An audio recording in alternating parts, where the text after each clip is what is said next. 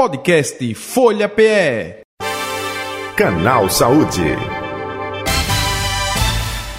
Vamos falar aí sobre eh, esse mês de setembro que está indo embora, né? fechando o setembro amarelo, mês dedicado à prevenção do suicídio e manutenção da saúde mental. Vamos conversar com a psicóloga, eh, pesquisadora e doutora em saúde mental, doutora Fernanda Luma, eh, conversa comigo a partir de agora e ela é, é suicidóloga. Né? É o termo que eu confesso não conhecia. Já está com a gente? Então vamos nós para o nosso canal Saúde de hoje. Doutora Fernanda Luma, boa tarde. J. Batista, Rádio Folha, tudo bem com a senhora? Boa tarde, J. Batista, tudo bem com você? Tudo bem, tudo tranquilo. Seja bem-vindo aqui ao canal Saúde da Rádio Folha, viu? Obrigada. Doutora Fernanda, até aproveitando, eu não conhecia o termo suis, é, suicidóloga, não. É, é, justamente o profissional da área da saúde mental que trabalha justamente com é, pessoas que, de alguma forma ou de outra, demonstram é, justamente é, a ação aí de cometer um suicídio ou pensamentos suicidas, é isso? Isso. É, suicidologista ou suicidóloga é, trabalham com essa temática do comportamento suicida, que pode desde um processo de autolesão com intenção suicida, a ideação suicida, a tentativa ou ao suicídio com óbito fatal.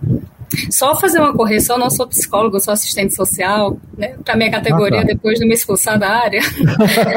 Muitas pessoas ainda me confundem com psicólogo, porque ainda é a área que é mais entendida. Psiquiatria e psicologia são as áreas que se entende, né, no senso comum, que são as únicas a trabalharem com suicídio. E isso tem tido uma mudança muito recente, né, com outras áreas do conhecimento fincando suas bandeiras de, de discussão também na suicidologia. Perfeito. Então, feita a correção, doutora. Antes da expulsão, como a senhora disse aí, brincando. Sem Agora, problema. Vamos falar um pouco justamente sobre esse universo, né? É, opa, suicídio. Geralmente, quem chega a cometê-lo é sempre uma pessoa depressiva, não necessariamente, e até é, completando com outra pergunta: quem comete o suicídio? Quem tenta o suicídio? Dá algum tipo de sinal para familiares, para os leigos que estão em volta ou não? Por favor. Então, há um entendimento pela OMS que, de fato, a maior, o maior número das taxas de suicídio guarda relação com um transtorno mental, principalmente os transtornos do humor, dos quais a depressão é o principal. Particularmente, hoje eu questiono, é, faço parte de uma discussão né, da saúde mental crítica que questiona que tantos números, de fato, têm relação com um transtorno mental enquanto uh, adoecimento. Né? Mas, com certeza, eles têm com sofrimento mental. E sofrimento mental não deve ser entendido sempre como um sinônimo de transtorno mental. Né? Em alguma medida, o sofrimento ele é um sentimento humano e nós vamos passar por ele em alguns ou vários momentos da nossa vida. E a linha que demarca a passagem de algo que é humano, normal, natural, para algo que se torna patológico, ela é muito fina. E aí realmente a gente atravessa ela sem, sem perceber, às vezes, e há poucos estudos que mostrem que, de fato, onde é que essa linha é atravessada e sai do processo que é naturalmente humano para um processo que se torna patológico ou adoecedor e que vai é, impactar o dia a dia, o cotidiano dessas pessoas. É, apesar de não concordar que, a, que todos os casos de suicídio guardem relação com algum transtorno mental, eu entendo que todos eles guardam como sofrimento emocional, mental, social. Né? E eu acho que aqui está o desafio da gente conseguir captar onde estão esses fatores que a gente trabalha com a ideia de suicídio como algo multifatorial, tem muitos elementos em cena. Né? Eu costumo dizer que quando alguém começa a elencar a, o suicídio como uma forma de de responder à sua dor extrema é porque várias coisas já começaram a morrer nele antes e às vezes não foram percebidas como tais. Então, o nosso trabalho como profissional é ajudá-lo a, a, enxergar quais são os fatores de adoecimento que estão naquela vida. Né? Nós não adoecemos da noite para o dia, também não nos curamos da noite para o dia. E esse é o desafio de retirar alguém do comportamento suicida e ajudá-lo a reagir nesse processo, porque isso envolve um olhar para o dia a dia da vida dele e um mexer com estruturas de comportamento comportamento e naturalizações de algumas coisas no seu dia a dia, na sua vida, que lhe adoecem, como a sua relação talvez com o trabalho, uma relação que perdeu o ponto de equilíbrio, aquela pessoa que vive para trabalhar e não, não tem tempo para lazer, não tem tempo para estar na própria companhia, como a sua relação com a sua alimentação. E hoje a gente tem um impacto muito grande na saúde mental por uma alimentação que é industrializada, né, na sua maior parte, que não já, já não repõe o que o nosso corpo precisa e que agora tem um um desafio a mais com esse processo de destruição do meio ambiente que a gente está tendo. Né? Esse aumento das temperaturas, ele impacta o solo, que impacta a comida que é plantada, que impacta a forma que essa comida chega na nossa mesa. Então, isso tem é, o impacto direto na nossa saúde mental. Um comportamento sedentário, às vezes eu até malho, né, ali três vezes na semana, mas eu tenho o resto do dia a dia com um comportamento sedentário. Eu passo o dia trabalhando no computador. E aí eu não ajudo o meu corpo a regular esses neurotransmissores do humor, por exemplo, a atividade física ajuda a levantar os níveis de dopamina, que ajuda a trazer um relaxamento, uma sensação de bem-estar. E são coisas importantes da gente revisitar e não ficar nesse combo aí da ideia de caçar um diagnóstico, encontrar uhum. qual o transtorno mental que está instalado, mas também visitar a vida emocional, qual foi o repertório emocional que essa pessoa construiu ao longo da vida para responder à dor, né? E qual, qual, é, qual é a vida em sociedade que ela tem para a gente pensar quais são os gatilhos que estão presentes, que é que a gente tem é, potencial de mudar, de tocar cá né, numa lógica de redução de danos, para que ela vá retomando um ponto de equilíbrio ali naquele corpo, naquela mente, naquela sociedade. Sobre sinais, é, é, alguns suicídios, sim, algumas pessoas com comportamento suicida deixarão sinais sobre estar no processo de sofrimento extremo, sobre estar na ideação suicida, mas tem suicídios que são impulsivos, que não têm um histórico de transtorno mental anterior, por exemplo, ou de sofrimento perceptível para as pessoas, às vezes são sofrimentos que estão ali trancados a sete chaves para a pessoa que está sofrendo. E esses casos são os nossos maiores desafios. Né? Essa sociedade do espetáculo que a gente tem hoje, da rede social, nós aprendemos a mascarar a nossa realidade muito bem. E a gente deixa que o outro saiba o que a gente quer que ele saiba sobre nós, e normalmente o que a gente quer que o outro saiba é a nossa melhor versão. É a nossa versão de sucesso, a nossa versão ocupada, é a nossa versão feliz. E costumo dizer esse alerta, né? Rede social não pode ser um parâmetro de eu legitimar que alguém está em sofrimento ou não. Que às vezes alguém desabafa comigo e fala que tá entrando num processo depressivo, e aí eu abro a rede social dela, eu só vejo ela em festa, eu só vejo ela sorrindo, eu só vejo ela trabalhando muito.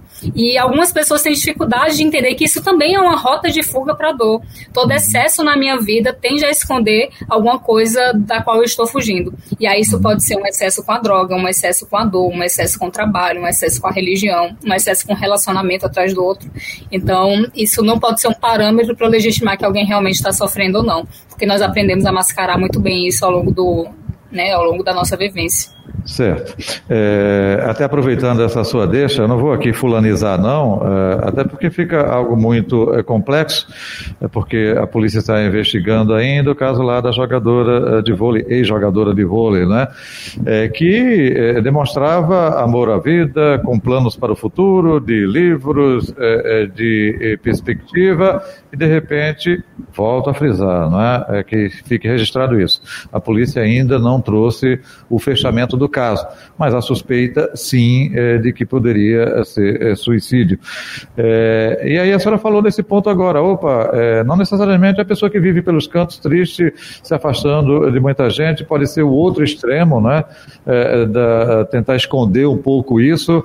E aí esse é, diagnóstico começa dentro da família, é a família que percebe, é a pessoa que procura é, ajuda de um profissional, ou ela tenta dizer que não tem nada, que está normal. Essa ajuda vem de quem, doutora? Olha, no mundo ideal ela deveria vir de todos os lados. A gente tem uma rede é, socioassistencial bastante capilarizada hoje no, nos territórios, nos bairros. A gente tem posto de saúde, a gente tem CRAS, a gente tem CAPS, a gente tem escola, tem universidade, tem o RH do trabalho.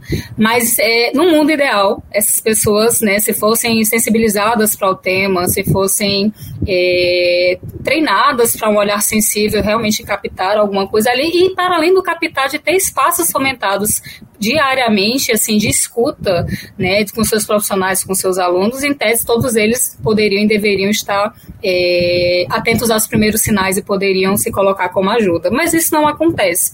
A família normalmente, a menos que essa pessoa já tenha um histórico ali de, de adoecimento mental ou já tenha um histórico de tentativa de suicídio, ela normalmente ela nem se atenta a, a aprender sobre o tema se isso não acontecer dentro da sua casa.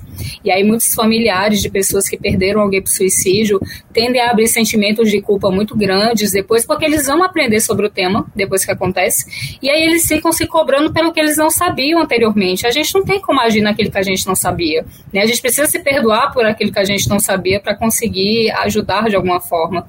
E para além disso, até a gente que trabalha com o tema, a gente trabalha no ideia de, de promover cuidado e prevenção, mas eu não posso dizer, sem dar 100% de certeza para a família que eu estou acompanhando, que porque eu entendo sobre o assunto, eu estou atendendo aquela pessoa que está tentando se matar, que eu vou dizer que ela não vai se matar em momento nenhum, porque isso remeteria a uma ideia de controle do corpo do outro que eu não tenho. Né? A gente mal tem do nosso, imagina do outro. Mas eu posso aumentar os pezinhos aqui de fatores de proteção para diminuir as chances disso acontecer. Mas isso ainda envolve um comportamento, um girar de chave interna da pessoa que está em sofrimento. Então, a gente tem uma série de degraus a andar aí, uma série de fatores se, se intercalando numa roleta russa enquanto a gente está tentando atender.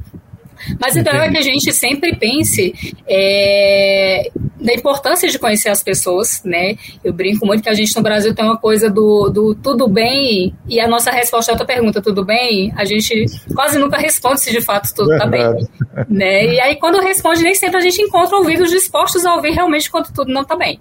Mas aí eu preciso conhecer como é essa pessoa no dia a dia dela para notar quando há uma mudança. E toda mudança repentina, extrema, seja de alguém que dormia bem, passa a ter insônia, seja alguém que tinha é, dormia sete horas por dia passa a querer passar o dia dormindo, seja alguém que engordou muito no curto espaço de tempo ou emagreceu muito no curto espaço de tempo, ou alguém que era extrovertido e fica quieto, ou alguém que era quieto e começa a sair demais. Toda mudança ela tem que me acender um sinalzinho de alerta de que tem alguma coisa acontecendo, disparando e alimentando essa mudança. Né? Pode ser a questão do comportamento suicida, pode ser uma relação que está ficando abusiva com álcool e drogas, pode ser alguém que está passando por violência, mas alguma coisa está acontecendo para orquestrar uma mudança repentina como essa, aparentemente repentina. E aí isso tem que me fazer. É, o, nosso primeiro movimento é abrir o canal de conversa. Está acontecendo alguma coisa, estou notando que está acontecendo isso ou aquilo, estou notando que você está mudado, né? Se você quiser conversar, eu estou aqui. Talvez eu não seja a melhor pessoa para você trazer uma fala mais complexa sobre os seus infernos pessoais, sua caixa de Pandora com comportamento suicida, mas eu posso ser a pessoa que vai te ajudar a achar um profissional que pode te atender, eu posso te acompanhar na consulta, eu posso te ajudar a arranjar dinheiro para pagar uma consulta privada, se não tiver plano, se não tiver algo ali na, na cidade que possa atender gratuitamente, né? Aproveito para deixar aqui a, a rede social do projeto, arroba projeto sobre suicídio, porque a gente tem psicólogos parceiros que fazem atendimento a preço social, né? Tentando facilitar que as pessoas pessoas consigam achar atendimento especializado num valor que ela consiga pagar, pensando que eu estou, né, principalmente com a classe trabalhadora, que às vezes está num limbo ali de a rede só está pegando um caso de crise extrema porque está lotada e eu não tenho dinheiro para pagar pelo via mercado. E aí a gente tem uma classe média que está no limbo disso, sem condições de, de promover esse autocuidado com o processo terapêutico, por exemplo. Uhum. Mas, ao estar dizendo, não é a única coisa que a gente pode fazer quando alguém está em sofrimento, mas é uma coisa que com certeza ajuda muito. Perfeito. É, outro detalhe também, outra pergunta, doutora Fernanda Luma. A senhora falou agora há pouco de gatilhos. É, geralmente acontece isso, é algo é, que dispara para acontecer aquele fato, é, até aproveitando, é como se fosse um acúmulo e um motivo ou outro faz o famoso pingo d'água transbordar. É, é isso que acontece isso. na maioria dos casos? Falando a grosso modo, o gatilho seria essa, essa última gota d'água que faz o, o, copo transbordar. É algo que tem força, não pelo acontecimento isoladamente, mas porque ganha eco com algo da história desse indivíduo. Por exemplo, alguém que não, não construiu um repertório para lidar com as perdas ao longo da vida e cria sempre essa. É, abre sempre uma dor muito grande quando perde, aí perde pessoas, perde trabalho, perde oportunidades, seja o que for, tem um luto estabelecido, e aí toda vez que ela tiver uma nova grande perda da vida dela, isso se torna um gatilho para abrir as dores que já não foram trabalhadas né, no passado e que estão acumuladas, às vezes varridas para debaixo do tapete. E aí isso vai abrir uma nova crise ali de saúde mental, seja de ansiedade, seja uma crise suicida. E se eu não ajudo essa pessoa, mesmo após salvá-la de uma tentativa de suicídio, que algumas pessoas acham porque salvaram ela já está fora de perigo, porque hospitalizou ela está fora de perigo, e isso é um erro. Inclusive, tem pessoas que mesmo na hospitalização voltam a tentar se matar dentro do hospital, se os profissionais derem bobeira, é, eu preciso ajudá-la a criar repertórios para lidar com a dor, outras formas. É, acabar com toda a dor, acabando com a vida, é uma possibilidade extrema, é uma possibilidade errônea e que é muito danosa para o indivíduo, mas não é a única. Né? A, a, pessoa na crise suicida ela tem o que a gente chama de engessamento mental na hora da crise. É como se ela tivesse um bloqueio no pensamento, ela não conseguisse, entre o 8 e 80, enxergar as 72 possibilidades no meio. E aí ela sai para os extremos. Ou eu olho para minha vida né, da, da forma ruim, caótica que está hoje, que eu estou sofrendo extremamente, e eu olho para o futuro e não vejo possibilidade de mudança, nessa, nessa comparação entre só duas únicas possibilidades extremas, ela começa a colocar a tentativa de suicídio como uma possibilidade de acabar com a dor, acabando com a própria vida. Né? Mas eu tenho 72 possibilidades para explorar. Só que nesse momento da crise, alguém na crise ele não consegue fazer esse movimento sozinho. É necessário suporte. Seja o suporte de alguém que está próximo vai chegar para evitar e vai conversar e vai ajudar a retirar um pouco dessa angústia presa no corpo pela fala, seja o suporte medicamentoso no hospital, porque ele já chegou num ponto de esgarçar aquele emocional de uma forma que ele perdeu o controle e vai precisar de uma ajuda medicamentosa para que baixe aqueles níveis de estresse, de angústia, de ansiedade, para que eu consiga conversar com ele posteriormente. Né? É um erro comum também de pessoas que não trabalham com a área quererem é, desenrolar uma conversa racional com alguém no momento da crise. Porque ele está ele tá com um pensamento dicotômico, 880, o pensamento engessado. E ele só consegue enxergar a dor naquele momento. Eu preciso fazer uma intervenção de retirada da dor, seja com manejo pela fala, seja com manejo medicamentoso, seja com o processo da hospitalização para assegurar a vida daquele indivíduo, porque às vezes ele mora sozinho, e se eu mandar ele para casa, ele não tem alguém para cuidar dele até que ele consiga se restabelecer daquele momento mais vulnerável. Então, tem, é, tem, temos essas possibilidades, mas todas elas perceba que eu tenho um sofrimento instalado e que um ponto importante é trazer isso né, pela fala para que o próprio indivíduo comece a entender por que, que ele chegou a elencar o suicídio como uma forma de responder à dor, porque isso não, isso não é um movimento instintivo nosso, o nosso instinto é de buscar a vida. Quando há uma virada desse instinto de vida para instinto de morte, teve um aprendizado envolvendo dor nesse processo, e eu preciso revisitar e fazê-lo enxergar isso ver onde começou e ver o que é possível fazer. E os possíveis do que fazer são muito diferentes para cada um. Nós não somos iguais, nós não temos suportes iguais. Para algumas pessoas, a família é remédio nesse processo, e para alguns, a, a, família é veneno. É, para alguns, eles têm amigos, outros são isolados. Alguns têm um trabalho que dá sentido à vida, para outros, tem um trabalho que está dando vontade de morrer, porque é um trabalho competitivo, com assédio moral. E aí eu preciso levantar todos esses pequenos detalhes para ver o que aquele indivíduo, naquele momento, é capaz de fazer e dar conta de sustentar, né, para ir gerando processos de mudança dentro do seu possível, no seu ritmo. Perfeito. Doutora eh, Fernanda Luma, eh, em diversos aspectos da área da saúde, a Covid-19 foi eh, um divisor de águas, né, literalmente. Olha, antes da Covid era assim, depois complicou em tal área, em tal outra área. Do ponto de vista da saúde mental, isolamento de pessoas, lidar com o seu próprio eu, mais do que isso, lidar com o seu eu e de pessoas também no mesmo ambiente. É, aumentou o número é, justamente de tentativas é, é de suicídio. A senhora é pesquisadora, doutora, justamente nessa área. O que a gente pode passar com relação também ao Covid-19 dentro desse aspecto, hein? Sim, eu gosto muito da metáfora da doutora Ana Cláudia Quintana, que trabalha com a questão de cuidados paliativos, e ela fez uma metáfora sobre a pandemia que eu acho que fez muito sentido para pensar o porquê que a gente está tendo tantos impactos agora na saúde mental. É, ela fala que a pandemia é aquela mãe que cansou de falar com os filhos né, que eles precisavam dar uma desacelerada, precisavam parar e ver o que, é eles estavam fazendo com a vida deles e repensar esses caminhos. E de tanto falar e não ser ouvida, ela foi aquela mãe que mandou todo mundo pro quarto, vai pro seu quarto, fica trancado para pensar no que você está fazendo. Acho que foi uma metáfora muito interessante, porque de fato nós tivemos, principalmente na primeira onda, um fechamento muito rápido e sem preparação de todas as rotas de fuga que muitos de nós alimentavam durante a vida para não lidar com a própria companhia, para lidar com os próprios problemas. Então as festas foram proibidas, o trabalho para alguns foi para o home office, a, a atividade física até a academia também fechou ali no primeiro momento, e todas as nossas rotas de, de fuga da gente mesma foram fechadas e nos obrigaram a lidar com a gente. E algumas pessoas não aguentaram esse processo, porque passaram, estavam há anos convivendo com um estranho na frente do espelho, né? Fugindo dos próprios problemas, fugindo de encarar respostas que precisava dar para a própria vida.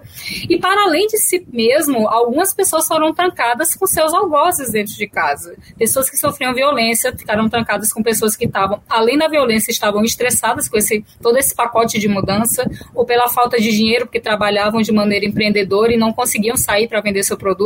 E aí isso, é um, um, isso alimenta um estresse também nas pessoas. Tanto é que a gente teve um, o maior número de divórcios nesse país foi durante a pandemia. A gente teve um aumento do consumo de drogas durante a pandemia, de álcool e cigarro principalmente, drogas que são legalizadas para acessar. E pessoas estavam tentando lidar com essa ansiedade de estar em casa sem ter o que fazer, de, usando a droga, usando medicações de maneira é, descontrolada, sem receita, sem acompanhamento, sem equilíbrio. A gente teve também um aumento do consumo de delivery durante a pandemia e, de novo, eu trago a importância de regular a alimentação de alguém que está em crise. Porque o delivery é feito basicamente de comida industrializada. Então, eu já estava piorando o estado desse corpo ser capaz de ajudar essa cabeça que estava em sofrimento.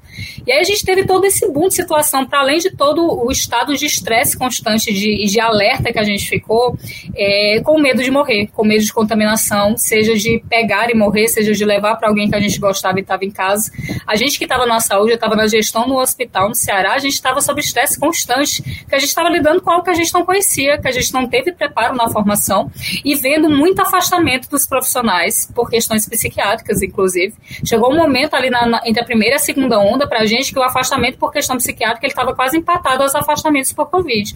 Só que não recebeu a mesma atenção do governo, né? É, mandava-se EPIs, mandava-se dinheiro para fazer outros hospitais, botar profissionais ali para atuar em isolamento, mas não pensava na saúde mental de quem estava sendo drenado, porque imagina que é você está durante meses, né, falando de primeiro e segundo ano que foram os piores momentos, assistindo diariamente a mortes no plural dentro do hospital. E não eram mortes tranquilas, né? Nosso hospital costuma dizer que o som de grito e choro se tornou o som comum do nosso corredor eram famílias recebendo constantemente notícias de morte de alguém que chegou e não deu nem tempo da família criar uma linha do tempo para entender o que estava acontecendo e a pessoa já morria de parada respiratória. Então, é, é, o que a gente. Isso entra no campo do que a gente chama de luto complicado, porque são mortes traumáticas, são mortes que não houveram, que não houve tempo para despedida, para me preparar, diferente de alguém que está com câncer e recebe um prognóstico ali, né, sobre meses de vida, a família vai tendo um tempo para entender a doença, para percebendo a pessoa, né, piorando o quadro e se preparando para perder. O suicídio e a Covid foram duas mortes que são, na minha opinião, elas guardam muitas especificidades aí para a gente pensar no trabalho que a gente chama de pós-venção, que é o trabalho com cuidado de alguém que teve uma perda traumática. Hoje a pós-venção é um termo usado só na suicidologia, mas eu defendo isso no livro que eu estou lançando, que ela deveria ser abraçada por toda a saúde. E trabalhar com os enlutados, porque hoje a gente tem um número muito grande de pessoas que estão sentindo os impactos emocionais das perdas, e aí não só perdas humanas, mas perda de trabalho, perda do mundo conhecido, como eu entendia, perda de pessoas, perda de rede afetiva, né, perda de, de suporte durante o processo de luto, porque as pessoas não visitavam com tanta frequência mais pelo medo de contaminação, principalmente se quem tinha morrido morreu de Covid, e aí tinha idosos na casa, enfim. Tudo isso coloca muito limite para como eu consegui passar por todas essas dores. E isso está voltando em forma de adoecimento. A gente agora está com uma pesquisa nos hospitais no Piauí sobre atenção à crise de saúde mental e uma fala constante de todo mundo, né, que a gente trabalha, que a gente passa, todos os hospitais que a gente atravessa, é da lotação dos serviços, que nunca, se, nunca teve tanta busca por crise de saúde mental como a gente está tendo. E os serviços estão inchados e estão topando com equipes que não foram treinadas para isso. Suicidologia é uma discussão muito nova no Brasil. A gente teve em 2015 uma, algo que marcou um antes e um depois nessa discussão discussão depois que veio à tona o jogo da baleia azul e 30 Reasons Why da Netflix, mas até então a gente mal discutia esse assunto de maneira pública. Então é muito novo e isso não entrava nas grades curriculares. Quem discute o tema está se formando por fora da academia, porque fazem uns cinco anos que isso começou a entrar nas grades curriculares. Então tem uma série de profissionais atendendo isso, às vezes sem saber com que está lidando. E por não saber, às vezes revitimiza quem chega após uma tentativa de suicídio no hospital, por exemplo né? Porque coloca isso na fala do mimimi, que só quer chamar a atenção, que se quisesse morrer tinha morrido, que quem ameaça não faz, e todas essas falas são um tabu uma mentira, né? Elas não correspondem mais ao perfil do comportamento suicida nos nossos dias. Quem fala faz sim, quem ameaça faz sim. Inclusive, se você ficar nessa fala como profissional de desafiar um adolescente, por exemplo, dizendo se ele quisesse morrer, ele tinha morrido, se ele tá aqui é porque ele só tá querendo chamar atenção, você deslegitima a dor dessa pessoa e joga um desafio nas entrelinhas para ela de que a próxima vez que ela tentar, ela tente com meios mais letais para não ter que vir aqui ouvir isso de novo. Então, fica esse alerta. Inclusive, falas como essa, partindo de profissionais ou não, desde 2019 elas são crime, né? Porque isso é entendido hoje como incitação a uma nova tentativa de suicídio. Então, a gente precisa muito podar os nossos colegas, nossos familiares sobre falas como essa, de como elas são nocivas e de como elas são cruéis, inclusive para a família que perdeu alguém para suicídio, né? Porque fica sendo jogado nessa ideia aí de que devia ter educado melhor o seu filho, que é, é um erro cruel. Doutora Fernanda Luma, a senhora esteve aqui na capital pernambucana, na Alep, Assembleia Legislativa do Estado de Pernambuco, lançamento eh, de um livro que aborda isso. Eu gostaria que a senhora deixasse justamente o livro, onde encontrá-lo, e, por favor, eh, a senhora falou aí da sua rede social, arroba projeto sobre suicídio, é isso, né? Anotei corretamente, isso. né? Exatamente, obrigada pela divulgação. O livro é Suicídio, o que sabemos e o que há além do discurso hegemônico. É resultado da pesquisa no doutorado na Universidade do Estado do Rio. Foram quatro anos pesquisando o que as outras áreas do conhecimento tinham para colocar na mesa sobre suicídio, né, com exceção da, da discussão da saúde, que é o discurso hegemônico hoje. Então, trazendo que a filosofia fala sobre isso, que a economia fala sobre isso, administração, serviço social, antropologia, psicologia, e trazendo onde é que estão os buracos, assim, hoje do nosso, da nossa atuação na saúde mental e por que que a gente tem, é, ao contrário do resto do mundo, que diminuiu suas taxas de suicídio após a pandemia, o Brasil segue crescendo. Então, a gente precisa revisitar as nossas narrativas sobre saúde mental e o livro veio para isso. Quem quiser adquirir, você pode adquirir pela editora Dialética, que é a editora do, que, que fez a diagramação para gente, ou pode entrar em contato comigo pelas redes sociais do projeto, a minha pessoal, Fernanda Luma, underline AS, que a gente manda pelos correios para você, com dedicatória com brindes do projeto. Estamos aqui por Pernambuco ainda esse mês e pelos arredores, a gente vai estar na Paraíba, vai estar em Natal, vai estar fazendo o lançamento aqui pelo Nordeste pelo próximo mês. Então, quem estiver por aí, vamos estar sábado aqui em Caruaru, quem estiver também pela região e quiser conhecer mais de perto o projeto, participar do lançamento do livro, a gente vai estar sábado de manhã no Congresso Setembro Amarelo, falando sobre espiritualidade, saúde mental e prevenção do suicídio. Perfeito. Doutora eh, Fernanda Luma, eh, não somente no mês de setembro, tá? Setembro está indo embora, mas isso é para ser debatido o ano inteiro. Claro, a campanha é importante, enfim, mas não somente setembro, mas setembro, outubro, novembro, dezembro, enfim, os 12 meses aí do Exatamente. ano. Com certeza estaremos entrando em contato, se a senhora permitir, em outra ocasião, para voltar a falar eh, também sobre esse assunto, para reforçar, esclarecer, orientar, acima de tudo, o nosso ouvinte, o nosso espectador. Obrigado pela atenção com a Rádio Folha, viu? Saúde e paz para a senhora, até o próximo encontro. Obrigada, foi um prazer. Idem, tudo de bom. Conversamos com a doutora Fernanda Luma, ela é doutora em saúde mental, suicidóloga, não é? O termo que ela utilizou, nos esclarecendo aí, é, participando do nosso canal Saúde hoje, que fica por aqui. Podcast Folha PE. Canal Saúde.